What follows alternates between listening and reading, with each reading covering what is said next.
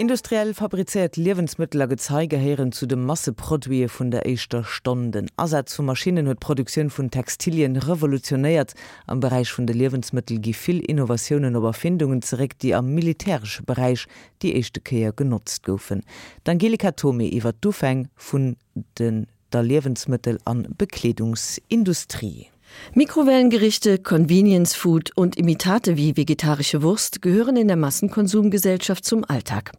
Sie markieren das vorläufige Ende einer Entwicklung, die vor mehr als 200 Jahren begann und bei der es um die Frage ging, wie man Nahrungsmittel konservieren bzw. weiterverarbeiten kann, um die Versorgung der Bevölkerung zu gewährleisten. Eine dringende Frage, denn Lebensmittelengpässe und gestiegene Preise führten im Laufe der Geschichte häufig zu Unruhen. Hinzu kam, dass mit dem Übergang von der Agrar zur Industriegesellschaft die Selbstversorgung kontinuierlich abnahm. Doch das Problem der Fremdversorgung stellte sich nicht erst als Heerscharen von Arbeitern in die Städte zogen, es stellte sich bereits bei der Truppenverpflegung. Napoleon I. beispielsweise suchte händeringend nach einer Möglichkeit, um seine chronisch unterernährten Soldaten mit nahrhaften, haltbaren Lebensmitteln zu versorgen. Sein Landsmann Nicolas Appert fand die Lösung. Nach jahrelangen Versuchen gelingt es ihm, Lebensmittel in luftdicht verschlossenen Glasbehältern zu konservieren. 1802 eröffnet er die weltweit erste Konservenfabrik. Hauptabnehmer ist die französische Marine. 1810 überlässt Appert seine Erfindung für eine stattliche Summe dem französischen Staat. Als Gegenleistung dafür muss er seine Erkenntnisse der Öffentlichkeit zugänglich machen. Apperts Methode war bahnbrechend, hatte jedoch einen entscheidenden Nachteil. Die von ihm verwendeten Glasgefäße waren schwer und gingen leicht zu Bruch. Den Ruhm, die Konservendose erfunden zu haben, genießt der Brite Peter Durant. Er erhielt für sein Verfahren, das Apperts fast bis aufs Haar gleicht, 1810 ein englisches Patent. Das verkaufte er zwei Jahre später an zwei Industrielle, die ab 1813 Konserven in Blechdosen für die britische Armee herstellten.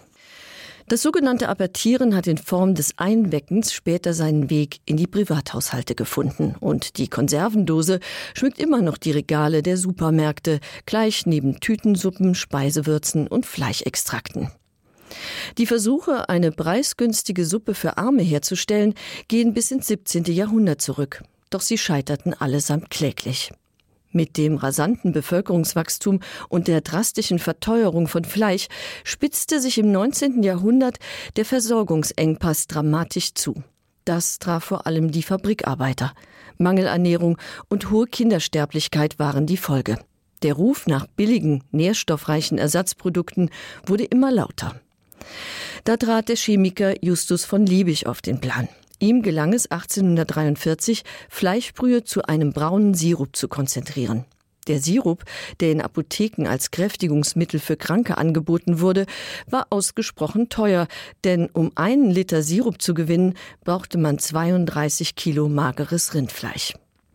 Erst mit der industriellen Herstellung, die Georg Christian Gilbert ab 1863 in Uruguay in die Wege leitete, wo Fleisch reichlich vorhanden und billig war, wurde Liebigs Fleischextrakt massenhaft produziert. Zunächst für die Truppenverpflegung, später auch für den Hausgebrauch.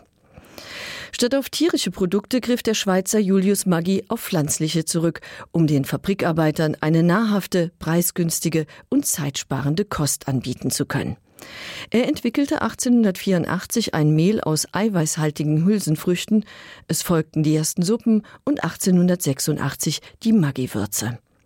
Rund 20 Jahre zuvor hatte ein Berliner Koch namens Grünberg die legendäre Erbswurst erfunden, die portionsweise mit kochendem Wasser in eine dampfende Erbsensuppe verwandelt werden konnte. Grünberg verkaufte seine Idee an die preußische Regierung. Im Kriegsministerium wurde das Produkt getestet und für gut befunden. Diesem Urteil schlossen sich später auch viele Verbraucher an. Doch bevor sie sich unters Volk mischen durfte, musste die Erbswurst ihre erste Bewährungsprobe bestehen im deutsch-französischen Krieg. 1869, ein Jahr vor dem Krieg, kam die Margarine zunächst in Frankreich, wenig später dann auch in Deutschland in den Verkauf. Die Fettversorgung war damals in Frankreich, Deutschland und den Benelux-Staaten ein eklatantes Problem. Es herrschte Buttermangel. Deshalb beauftragte Napoleon III. chemische Institute damit, einen billigen und haltbaren Butterersatz zu entwickeln. Nach vielen Anläufen gelang es schließlich, die erste Margarine zu synthetisieren. Den Kunstprodukten der ersten Stunde folgten immer mehr vollkommen neue Lebensmittel, die großen Zuspruch fanden. Kunsthonig beispielsweise, Milchpulver, Essschokolade oder Zichorienkaffee. Die industrielle Großproduktion von Konserven, Teigwaren, Zucker, Tütensuppen, Tiefkühlkost und vielem anderen mehr führte zu einem radikalen Wandel bei der Versorgung und veränderte die Ernährungsgewohnheiten grundlegend. Tiefgreifende Umwälzungen erfuhr auch die Bekleidung im 19. Jahrhundert. Erfindungen wie die Spinning Jenny und der mechanische Webstuhl markieren den Beginn der industriellen Revolution. Die neuen Technologien revolutionieren die Textilherstellung und das sorgt für allerhand Scherereien. Ausgehend von England übernehmen Maschinen ab Ende des 18. Jahrhunderts zunehmend die Handarbeit. Schließlich erledigt ein einziger Fabrikarbeiter das Pensum, das zuvor zahllose Spinnerinnen und Weber in Heimarbeit geleistet hatten.